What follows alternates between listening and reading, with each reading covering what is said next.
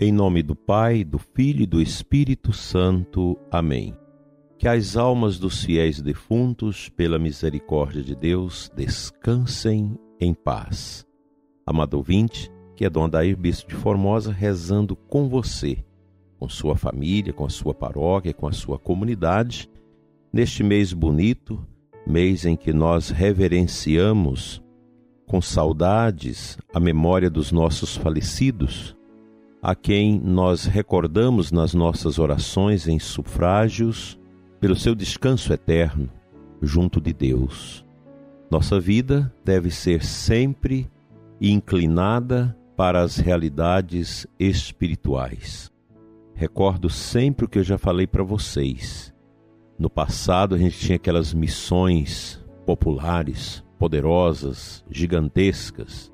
Isso também com Frei Damião, no Nordeste, com o Padre Biapina e com os padres redentoristas, de canto a canto nesse Brasil, se fazia aquela grande missão com palestras para os homens, para as mulheres, para as moças, rapazes, crianças, e a gente já levantava cedo para acompanhar os movimentos da missão que começava às cinco da manhã com a procissão da penitência. E ao final de todo aquele trabalho de evangelização, de visita aos doentes, de confissão, de adoração ao Santíssimo, de acolhimento das pessoas, se fazia a grande procissão com aquela cruz pesada que era fincada à porta da igreja com aquela frase bonita: Salva a tua alma. Hoje nós estamos sendo calados pela espiral do silêncio na igreja a não falar desses temas. É triste quando você vê nas redes sociais de até mesmo autoridades da igreja criticando esse dizer salva tua alma. Mas nós somos alma, nós somos espírito, um espírito encarnado num corpo, como nos ensinou Lucas Lucas, grande teólogo espanhol. Nós somos um espírito encarnado num corpo. E a finalidade do ser humano é preocupar-se dioturnamente com a salvação da tua alma, teu espírito. Nós não temos uma cidade permanente neste mundo. Nós não somos marxistas. O marxismo é que propõe uma utopia, que é uma coisa que praticamente ninguém vai chegar nisso.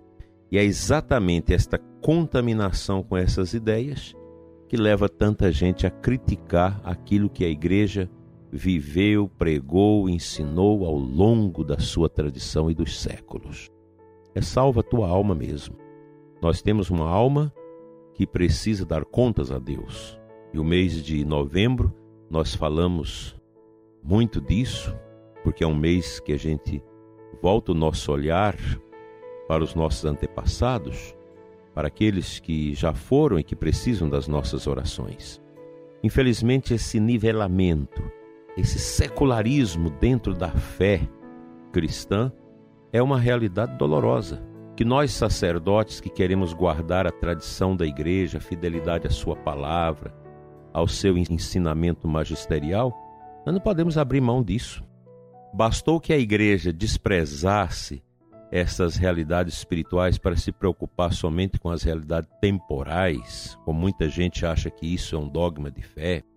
E é claro que a fé cristã leva a esse empenho da caridade, o socorro aos pobres, a ajuda aos que sofrem. A igreja tem essa prerrogativa. Isso está prem na sua missão evangelizadora desde o começo. O próprio Jesus cuidou dos pobres. O problema é quando nós trocamos o eixo, tiramos a caridade, que é a virtude das virtudes, e colocamos no lugar dela a ideologia. O que, que aconteceu nos últimos tempos com esse discurso? As pessoas inclinaram a cabeça para a igreja e voltaram suas vidas para as seitas onde falam de Jesus e da Bíblia.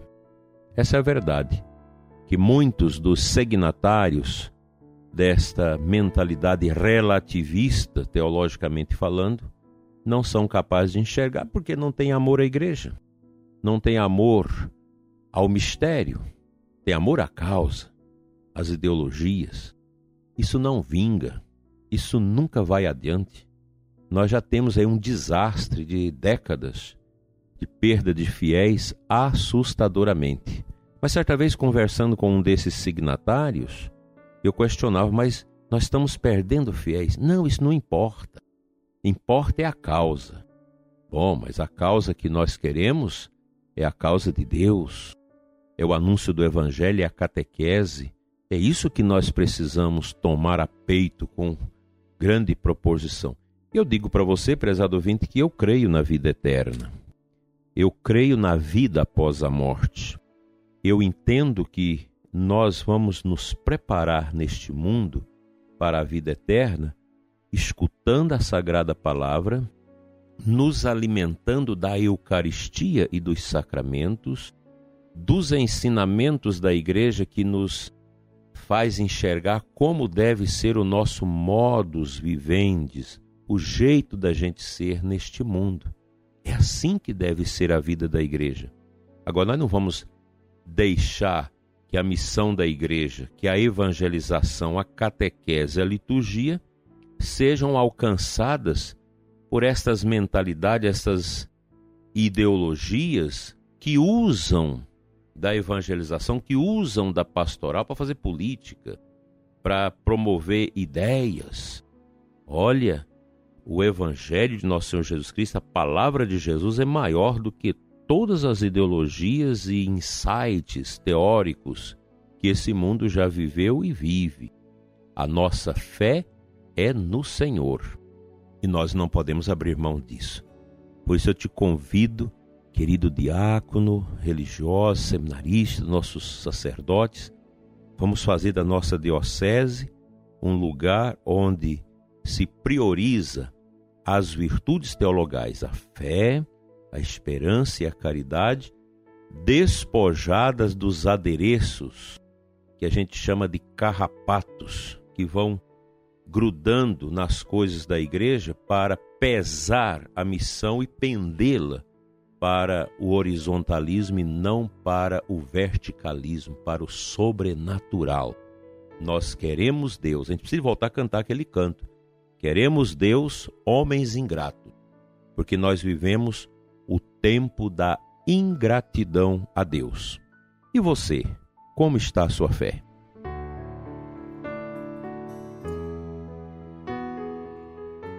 O Santo Evangelho desta segunda-feira, 8 de novembro, Lucas 17, de 1 a 6, Jesus disse a seus discípulos: é inevitável que aconteçam escândalos. Mas ai daquele que produz escândalos, seria melhor para ele que lhe amarrasse uma pedra de moinho ao pescoço e o jogasse no mar do que escandalizar um dos pequenos. Nós vivemos um mundo de escândalos. Os escândalos estão por toda parte, no mundo civil, no mundo religioso. Quantos escândalos na vida da igreja? Agora, eu não vou deixar que a mídia, que também é escandalosa, que usa de todos os escândalos para tirar minha fé, para me levar ao desatino de perder a minha fé católica por causa de escândalo desse ou daquele homem de igreja, aquela mulher de igreja, desse leigo, daquela leiga, daquele agente, etc. Não, nunca. Nós não vamos deixar. E quando nosso Senhor fala do escândalo, aqui também há o escândalo da fé. Pessoas que ensinam a doutrina que não é a da igreja, que ensina ideologia no lugar da fé. Eu sou testemunha disso, fui contaminado por isso durante muito tempo. Depois a gente vai ler, vai meditar, vai rezar e você vê quantas bobagens nisso. Se fosse para olhar a fé das pessoas da igreja, inclusive da hierarquia, eu não seria padre, talvez não seria nem católico, mas a gente aprende que a igreja é maior do que seus filhos. E eu só tenho a agradecer aos padres que eu conheci na minha infância, padres maravilhosos, dois bispos maravilhosos, Dom José Chaves, Dom Prada, Monsenhor Juarez, Frei Eusébio, Frei Marcos, Dom Agostinho, grandes santos, padres abençoados, de quem eu nunca vi um escândalo.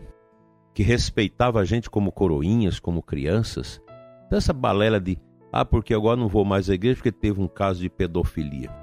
Quem pratica essa barbaridade tem a justiça para cobrar, onde é o foro para pagar por esses males, por esses escândalos aqui na terra. E depois Deus toma conta no julgamento após a morte.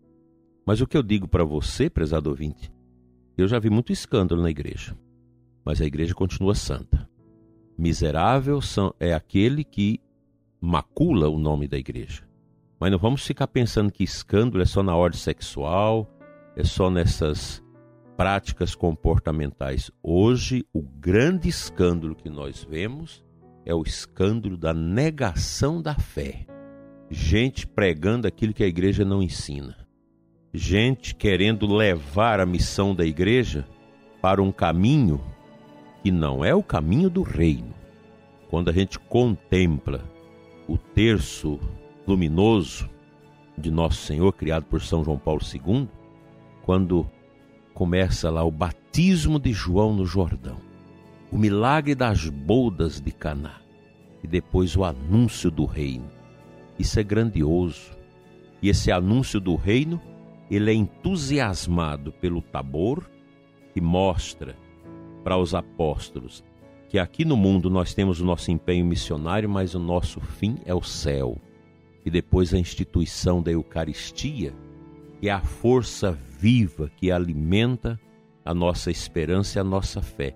Mesmo que o sacerdote às vezes não crê mais na Eucaristia, mas Jesus é tão humilde que ele se faz presente quando se faz a oração que a igreja faz. Tempos difíceis, mas tempos também de santidade. Nós não vamos negar a nossa fé por causa destas realidades de contra-testemunho, de escândalos que a gente vê nesse mundo. Cristo é o nosso Rei. E isso nós vamos celebrar com muita alegria no domingo de Cristo Rei neste mês. Que o seu dia seja um dia de amor a nosso Senhor e de um grande amor também à Igreja e a tudo aquilo que ela nos ensina na sua belíssima tradição nestes dois mil anos. Ser católico é maravilhoso. Ser sacerdote fiel não tem preço. Vamos orar.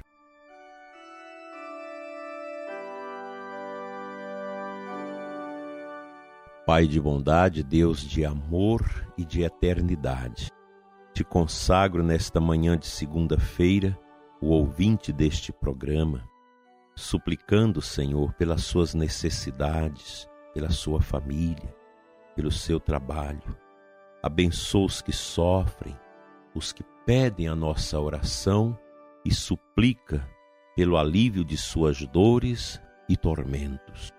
Que o bom Deus te dê a graça de olhar para este mundo com fé, esperança e caridade amorosa. Amém.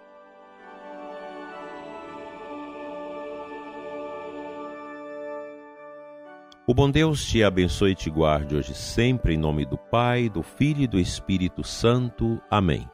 Que Nossa Senhora da Consolação console a todos que perderam seus entes queridos e até amanhã, se Deus assim nos permitir.